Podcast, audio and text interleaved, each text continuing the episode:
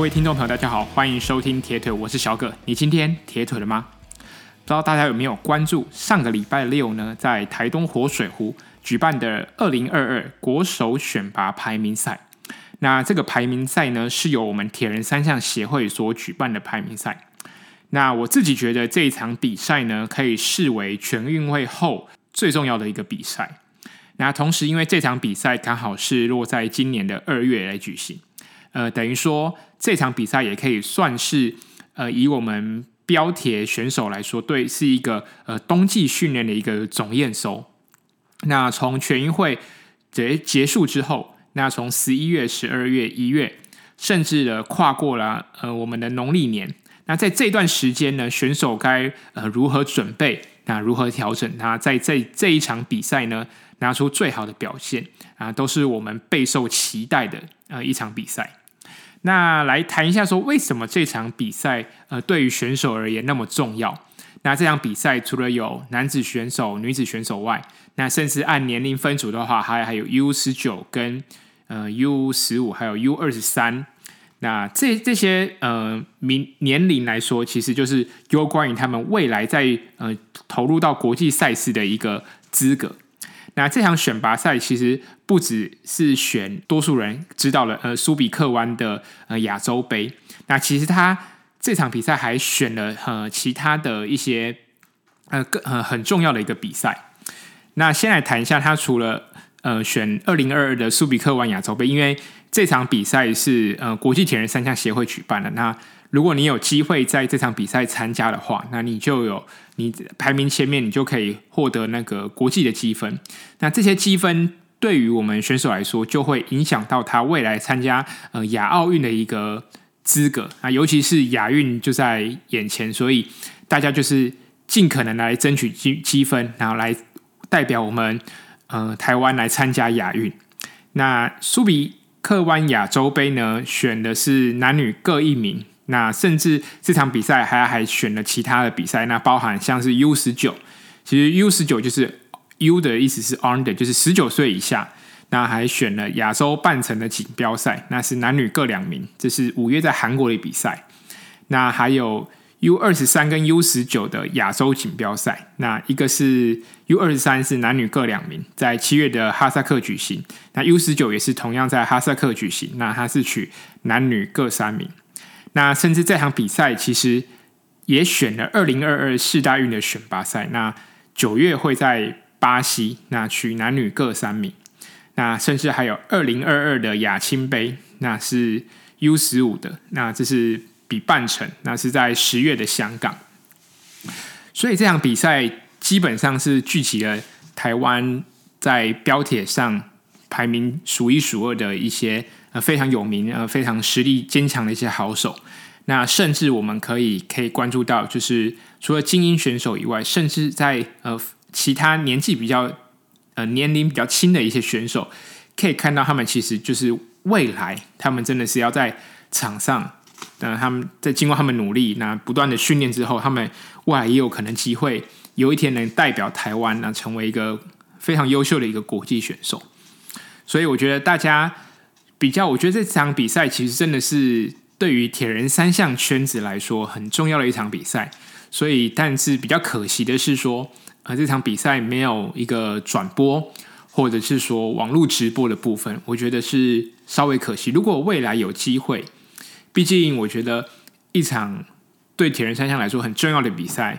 呃，大家除了关注一些职业赛事之外，那这场比赛，我想大家也是应该去关注，因为。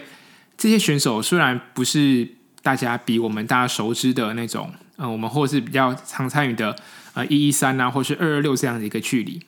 但是这些选手真的是未来代表我们国家，那投入到国际赛事，嗯、呃，为国争光的这些选手，那大家看到他们的一些比赛，那我觉得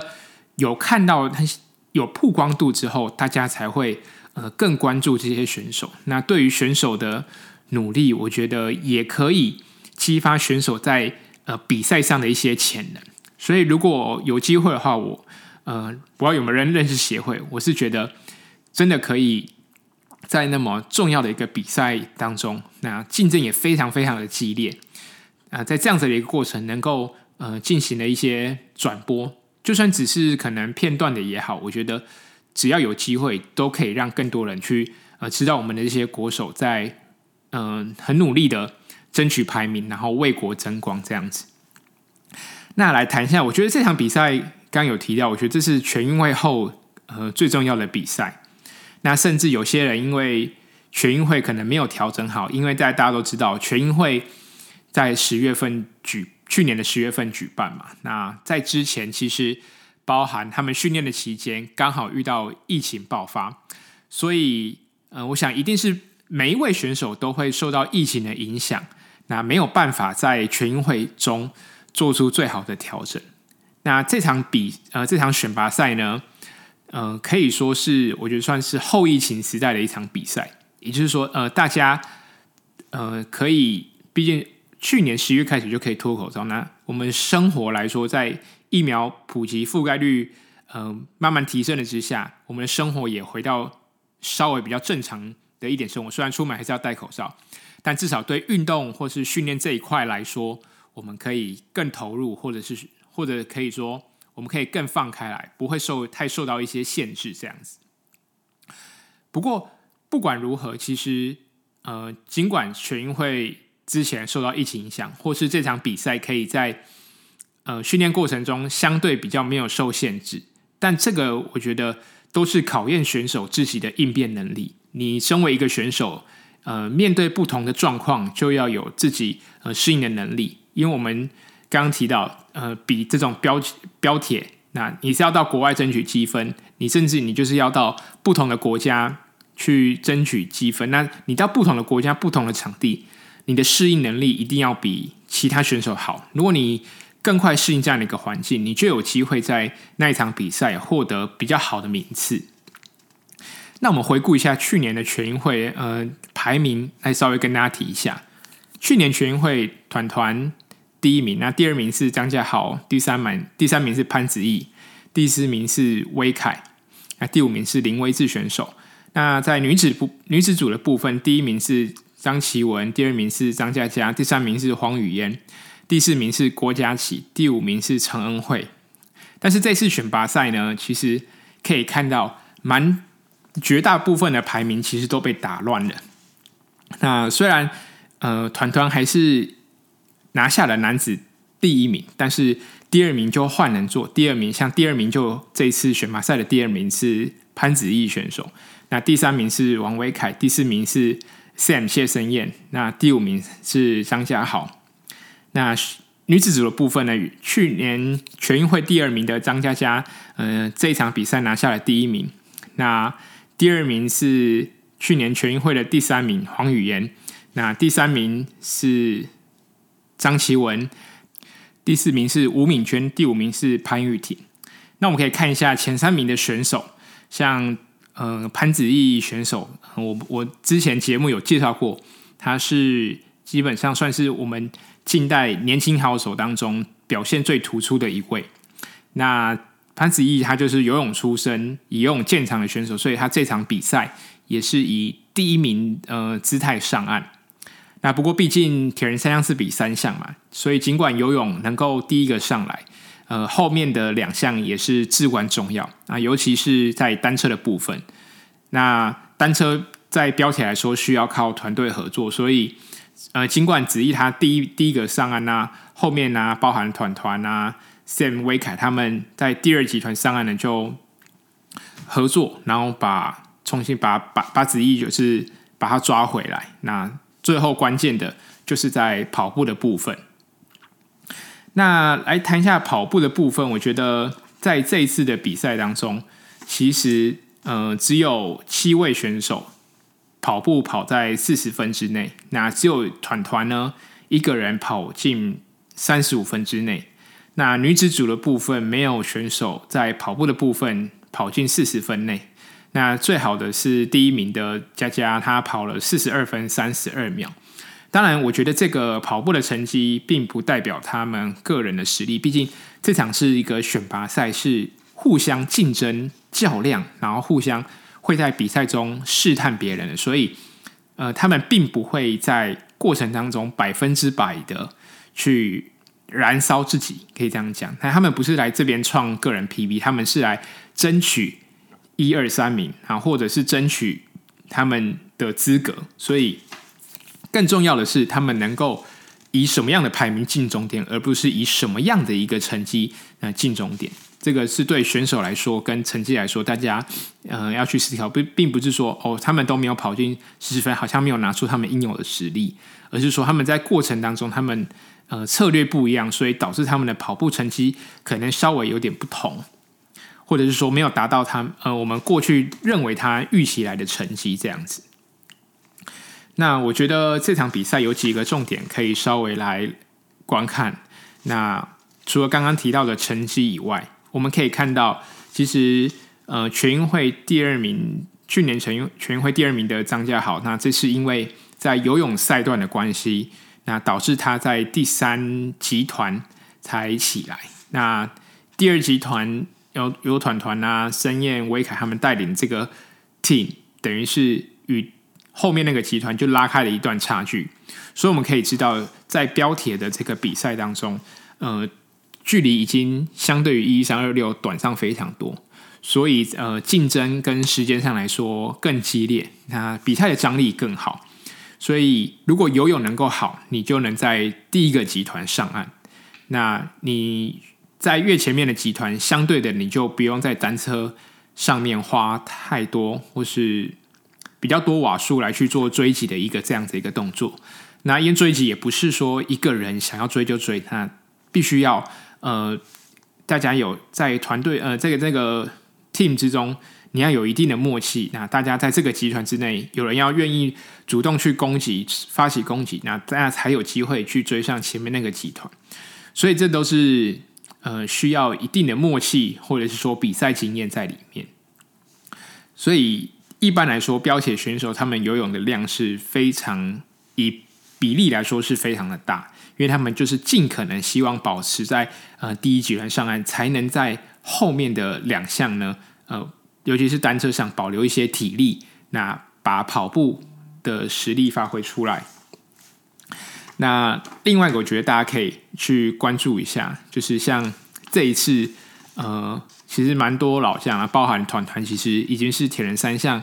呃，前三第一名啊，或者是可以说是几乎不会掉出前两名的一个。呃，一个他说只是可以拿到那么稳定的成绩，然后甚至 Sam 已经呃超超呃超过三十六岁了，他这一次还是愿意呃出赛，那让大家看到他的一个成绩。那第四名对于其他年轻选手来说也是非常有威胁性的一个表现。那我觉得大家可以去看一下，包含我们上一集提到，其实呃。包含大破企业带回归这个赛道上，年纪其实真的，呃，以现在的科学化还有系统性训练来说，年龄不再是一个我们界定选手实力的一个分水岭。那比较大家熟知的一个选手 Harvey Gomez，他现在已经三十八岁了。那他在三十五岁的时候呢，他 ITU 的世界锦标赛还可以拿下第三名的成绩。那他三十四岁的时候，他七零点三。呃，Ironman 七点三的锦标赛也拿下第三名。那甚至他以三十八岁的年龄，那去参加，还参加了二零二零年的呃东京奥运。那甚至上个礼拜在日本举办一场实业团的半马赛，那三十四岁的川内游辉以一小时零二分呃十三秒的成绩啊，打破了个人纪录。甚至三十五岁的佐藤优基以一小时零四十六秒的成绩，那也是突破了个人最佳成绩。那在这场比赛还跑出了第十一名的佳绩。所以我们可以知道，其实，嗯，对于年纪在耐力运动上面这一块，那甚至不要说耐力运动，甚至在各个不同领域来说，呃，不见不太不再是我们可以去界定选手好坏的一个区隔，而相对的，呃，年纪。大的选手，他透过一个正规，或者或者是可以是说更现代化的一个训练方式，他们的能力并不会输给年轻选手。那他们又比年轻选手更具备了场上的一些经验。那这些东西就可以引领他们呃拿下胜利。那另外一点，我觉得也可以来看一下，其实现在国际疫情，那各个国家都已经朝向呃算是全面开放的一个状态。那虽然亚洲地区比较保守，但是以台湾目前来说，尽管现在已经呃宣布说可能未来改成呢十加七呃七加原本现在是七加七嘛，那就可能改成十天左右的隔离。那其实，在这样子一个政策下来，其实多多少少还是会影响呃我们选手参加国际赛的一些规划。毕竟，呃，以铁人三项来说，他们就是要到各个 ITU 的赛事当中去争取积分。那如果每一次他出去回来都要接受隔离的话，那真的是会影响到，就是这些选手在训练上面的一些调整。所以，如果我想应该是不太可能，但是如果可以的话，我觉得呃，这个部分也是希希望政府能够逐渐的慢慢能够开放啊。尤其不要说对观光客，至少对于这些选手来说，为国争光的选手来说，应该有一些嗯所谓的让步吧。我觉得这个毕竟他们是到国外参加比赛。那他们相对的，我觉得以台湾选手的身份出去比赛，在防疫工作上还是会尽量做到最好。不敢说他不会确诊，但他们相相信，呃，运动员一定是以保护自己的身体，那去做最好的自我保护。好，那么我们提到提完了这场呃标题，我们可以知道说，诶，其实游泳这件事情，呃，对于铁人三项来说，其实占了非常呃重要的一个比重。尽管它的里程数或是它所需要花费的时间来说，是三项里面最不花时间，就是以比赛的成绩来说，它是时时间最短、那距离最短的一个项目。但是，呃，其实，在游泳在铁人三项来说，却占了一个非常重要的比例。好，我们以 Lucy Charles，大家很非常嗯、非常有名的一个英国的铁人三项选手，那他是一个以游泳出身的选手。他之前呃曾经想要去代表英国参加游泳的项目，但因为成绩的关系，最后被刷掉，所以他之后转改成就是练铁人三项。那在后面还参加了一三二二六，甚至在去年终于拿下 Ironman 七零点三的第一名。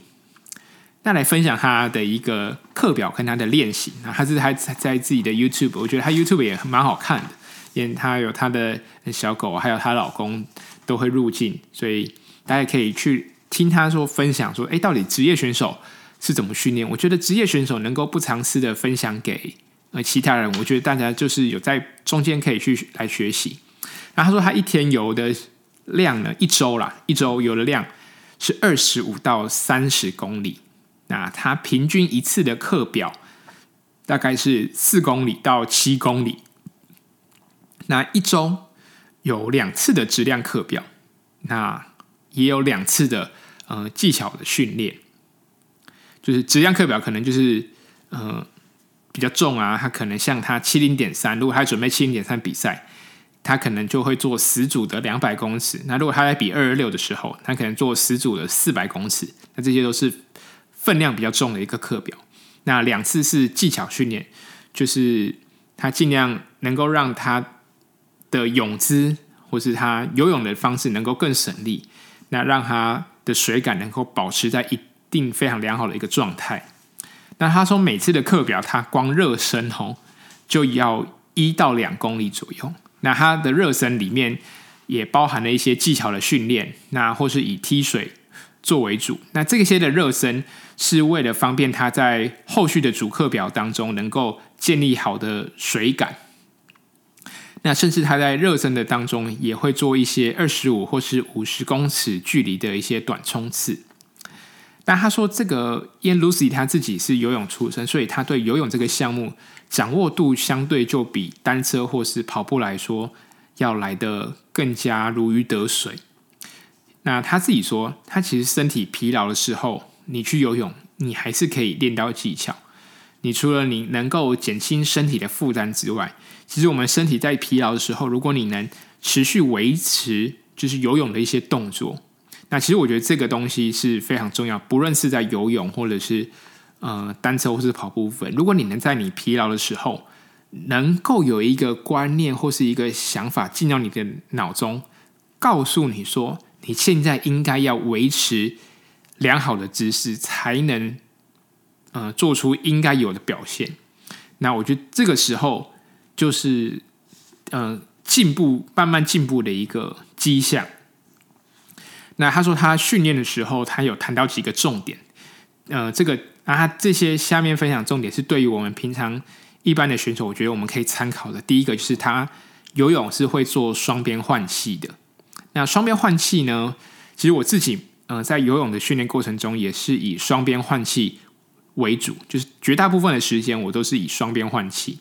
那双边换气有什么样的好处呢？那第一个，它可以呃让我们的身体左右更 balance 更平衡。那这些左右平衡其实不单影响到游泳本身。甚至也包含会影响到我们骑车跟跑步。如果我们都惯用同一边的话，我们身体一些肌肉肌群可能会有不对称的状况产生。那我们我们做双边换气的时候，也可以让我们左右划水的力量能够更平均。就是我们如果只是每次都右边换气，我们可能因为习惯右手就是力量比较大。那相对如果我们游开放水域的话，我们可能呃游的路线就会稍微就做偏离。那那什么时候你做单边单边换气呢？就是你强度上来的时候，那可能才改单边。像我一般如果做一个强度课表，可能最后两组真的比较紧的时候，我才会改成呃单边换气。那如果嗯、在你身体状况允许的话，我还是会以双边换气为主。这也是呃 Lucy 提到他会做双边换气。那第二个呢，他其实在游泳的部分，我们知道铁人都是。以自由式为主，那他在游泳的时候，他会把啊仰式啊蝶式，其他的游泳的动作、游泳的姿势呢，也会放进去。那这可以像蝶式呢，它可以训练我们的手臂。那在仰式仰式的部分呢，也可以增加我们肩膀一些活动度啊。像我现在可能在可能环泳的部分啊，或是热身的部分，我觉得这些也都是蛮有助于。呃，帮助我们在练习呃主课表的一个暖身。那他 Lucy 也说，他会把游泳放在每天训练项目的第一项。嗯、呃，为什么呢？第一个，他提到，呃，因为他自己出身背景是游泳背景出身的，所以他能掌握很好。然后，他游泳对他来说，并不会造成太多的负担跟疲劳。那再就是因为游泳是铁人三项中的第一项，所以他。按照比赛的模式来说，他也希望他每天的训练第一项，嗯、呃，就是游泳。好，谈到游泳，我自己，呃，来跟大家聊一些，进一步的来谈一下游泳。第一个就是，我觉得像我自己是小时候就有学游泳，因为我的家长就跟我说，你要有一个运动习惯。那所以刚好家里附近呢有泳池，所以我的家人就我记得幼稚园、国小时候就把我丢进。就是可能下课啊，可能一个礼拜有两天会在游泳池里面训练。那他也不管你游什么，他就是希望你至少维持一个运动的习惯这样子。那我觉得小时候学游泳有有几个优势啊。第一个就是它能够促进我们的呼吸系统啊，或吸血管血那个血管的机能，那提升我们的肺活量。那第二个呢，就是你毕竟你有运动嘛，你小时候就维持一定的运动习惯。你就比较不容易生生病，啊，免疫力会比较好。那我觉得也很重要，就是现在的小朋友可能呃没事啊，可能就看看平板啊，好看用手机啊玩游戏。那相对你你在这样的一个过程中，嗯、如果能够减少小孩去做一些休闲娱乐的话啊，把游泳当成另外一个休闲娱乐，我觉得对小孩来说是有帮助。尽管他可能觉得。看平板这件事情对他来说是有趣的，但是我觉得这些东西久了并不会比较好。那给他不同的方向的刺激，那他未来做选择的时候，可能就会有多了另外一个选择。或许他可能呃游久了，他对于游泳就会有产生兴趣这样子。那其实游泳也是需要一个很很好协调性的一个运动。那这样子的一个运动的性能，那它可以提升我们脑部的一些功能。所以我们可以知道，其实优秀的运动员脑袋都不差，尤其是很精英的运动员。毕竟运动员不是只有比体力，还要比心智、斗志。所以学运动，那不只是游泳，其实对对我们的脑袋发展也是有非常好的帮助。那像我小时候可能觉得哇，去游泳池很累很累，但是现在长大，你有在接触铁人三项的时候，你也不知道，你小时候，你未来你在小时候的时候，你不会知道你长大之后会接触铁人三项，但是哎，才发现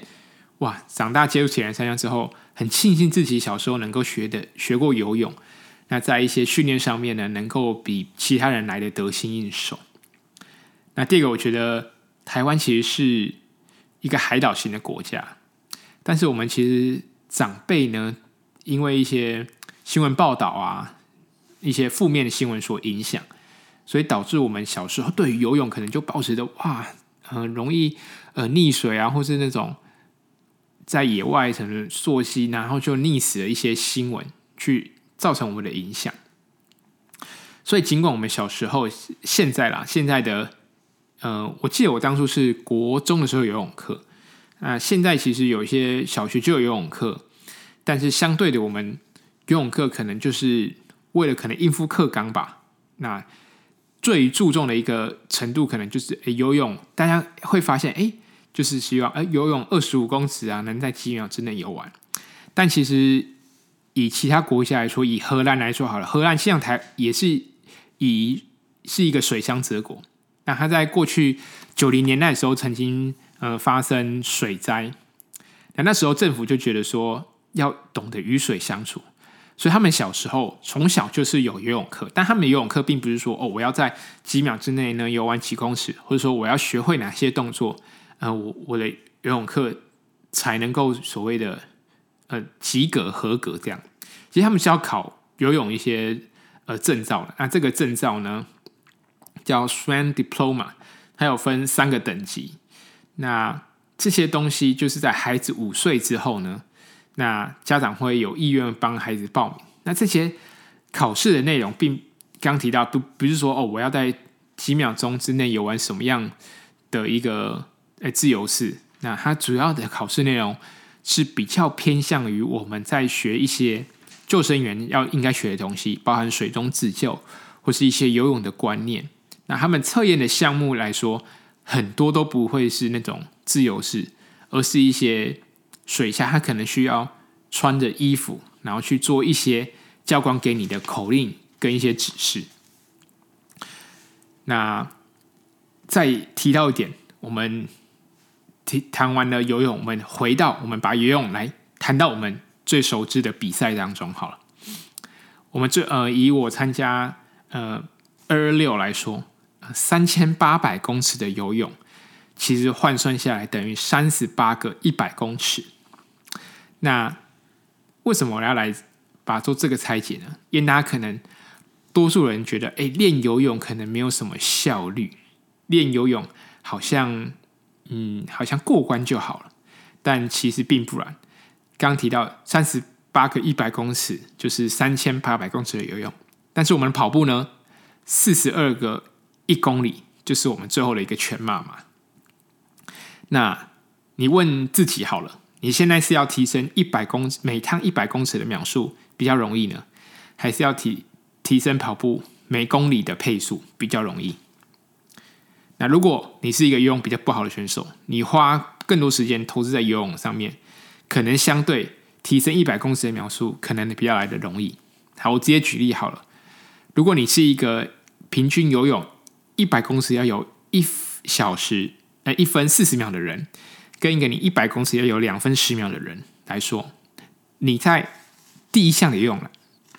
你的你一分四十秒的选手，你最后游出来的成绩大约落在一小时零六分。那如果你平均配速只有两分十秒，那你三千八百公尺的游泳，你只能游出一小时二十四分二十九秒，整整差的是八分钟。那以四十二公里跑步来说，你觉得你要跑四三零比较容易呢，还是跑五分比较容易？我四三零在最后的全全马，你要跑四三零跟五分是一个蛮大的差距。但其实你用四三零跑出来是三小时十分，你用五分数跑出来是三小时三十分，差了二十分钟。所以其实一个差了十八分钟，一个差了二十分钟，其实都差不多。那剩下两分钟，你可能转换比较快一点，或是单车很快就把它弥补起来。所以游泳也是是一个非常非常好的一个投资，但是大家可能往往会忽略了这一点。那第二个，我们可能过去觉得，哎，游泳是不是划距越长越好？那其实我们在游开放式水域的时候，我们要把滑频考虑进去，而不是说，哦，我尽量用手就是滑到底。没有，其实我们要，我们因为铁人是比呃开放式水域，所以可以的话，我们可以多练一些我们的滑频，让我们的滑频变好一点。因为在游开放式水域的时候，可能前面有浪，嗯、有或一些涌。它会影响，会给我们一些阻力。那这时候，如果我们的手比较多时间是被阻挡到，或是被影响到，那我们就会造成我们的秒数增加。那如果我们的划频越快，相对于这些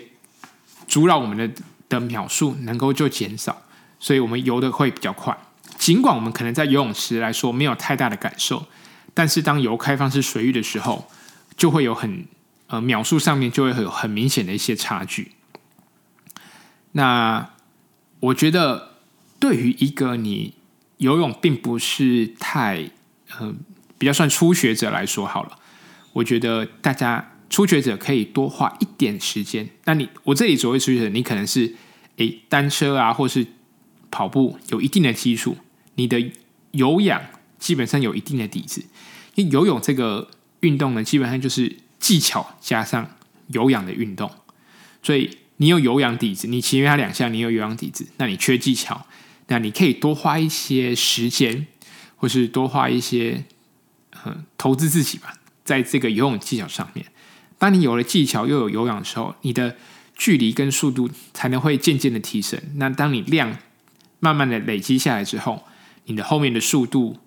做起来的时候就会越越游越好，越游越快。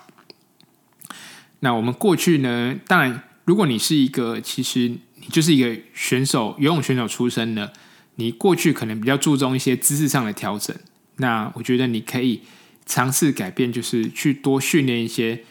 呃，让量更增加。那去多尝试一些开放式水域的练习，我觉得这个对你可能来说有比较大的帮助。好，那谈完了这个，那我们就。最后结尾时候来谈一下一些、呃、我自己铁人三项最近练的一些心得吧。然后刚好上一周在那个 Instagram 那个社群媒体上面蛮流，就是看现实动态都可以诶看到说哇、嗯，你敢不敢抛出诶至少五年前的自己啊？那刚好前几天的时候，我的那个 Facebook 有时候就跳出几年前自己拍照动态嘛，然后我那张照片竟然是我自己，就是一张。呃，正方形照片上面是一个泳裤啊，跟跑鞋，然后那个那个照片的那个标题啊，我记得就下了下什么哦，什么工欲善其事，必先利其器，他妈这个是很鸟的一个，不知道自己在干嘛的一个相片，反正就是那就很很热血嘛，就买买泳裤啊，买跑鞋，感觉又要又要练习这样。九年前哦，那其实那回想我这样子练，其实练到现在，我第一场比赛。是二零一零年的桃园田两项，那细节就不多讲了。只是可以看到，从二零一零年到现在二零二二年，其实不知不觉玩铁人三项也玩了十二年。但我我刚好录音前呢、啊，就是去查了一下，哎，这场比赛到底有什么选手？哎，其实发现，哎，蛮多选手，有些已经呃下线了，或是有些可能已经转教职了，有些人还在场上奋战。像呢，阿展教练呐、谢汉林，那甚至现在工厂群星罐头团团啊，还有一些前辈赖景仁大哥、黄世长，还有徐国峰教练。那甚至在女子名女子组的名单上面，还可以看到李小鱼啊、简维珍、张嘉佳这些呃很有名的铁人三项的一个选手。所以，其实我们可以看到，其实蛮多人都已经转战不同的跑道。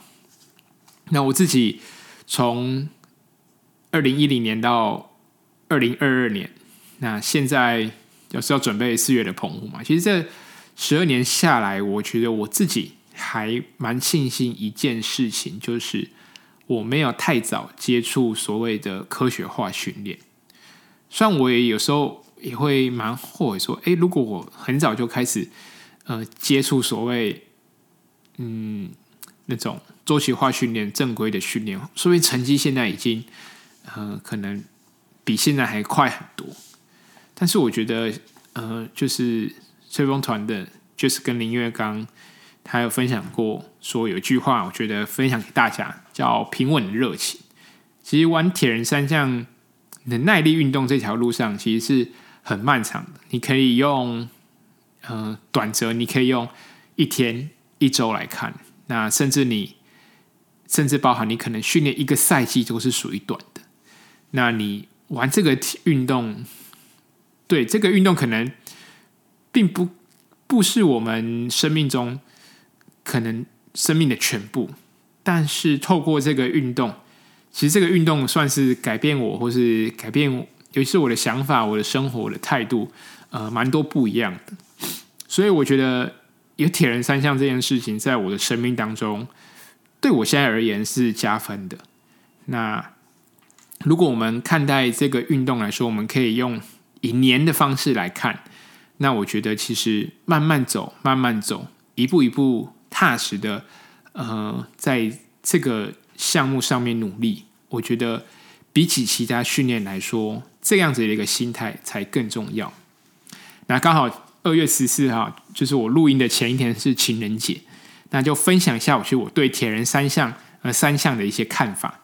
那这个当然这个看法可能每个人都不尽相同，那因为每个人的成境呃成长环境背景不一样。像我自己觉得跑步是我三项当中虽然不是最早接触，但是是我投入。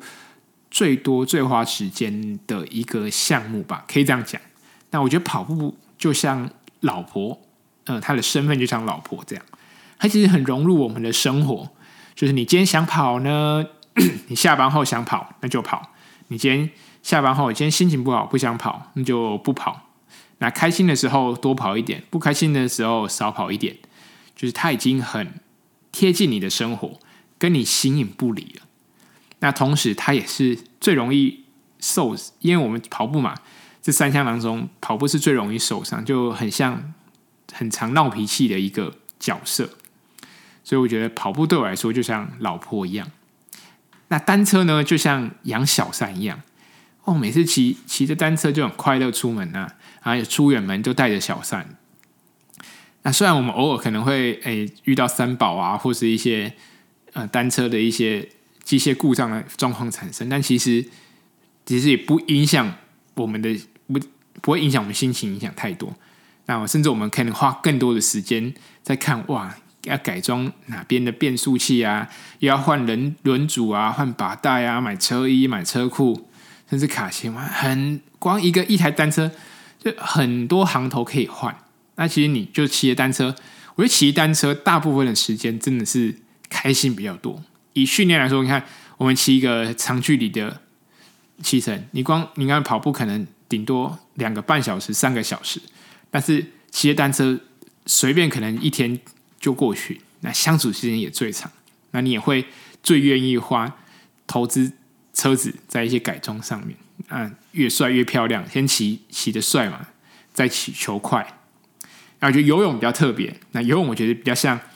单恋的一个情人，就是。他游泳很爱你，但是你并不爱游泳。这个对，我想大部分人可能练三项，游游泳可能是相对比起跑步跟单车，我们一般人如果小时候没有学游泳，游泳可能就是陌生很多。那学泳又又是一个很需要技巧的一个运动，所以我觉得他很像一个单恋的一个情人。游游泳很爱你，但你却不爱游泳啊！你又不能跟他不相处。啊，因为你比赛就是要游泳嘛，哎，还是第一项，所以你又必须要相处，所以你要花时间去陪他。那其实，在陪陪伴游泳的一个过程，就是你练游泳的一个过程，你会发现，哎，其实好像我多练游泳，好像有进步哦。就是当你那种水感来的时候，你就觉得嗯，游起来很顺很顺啊。哎，游顺了之后，久了，哎，手可能哪边又卡卡啦、哪边背肌哪边又紧，哎，觉得哎滑起来又不顺的时候，那、你又觉得哎游泳好像离你渐行渐远这样子。但我觉得以长时间来说，你就是要渐渐的去了解也游泳它的美。那你在这样子一个时间过程当中，那你会渐渐了解说，哎，这个喜欢你的情人啊，他的优点在哪边？那你可能需要花更多的时间来去跟他培养感情。那这是我对呃铁人三项的一些三三项的一个看法。好，那我这一集的节目就差不多到到这边。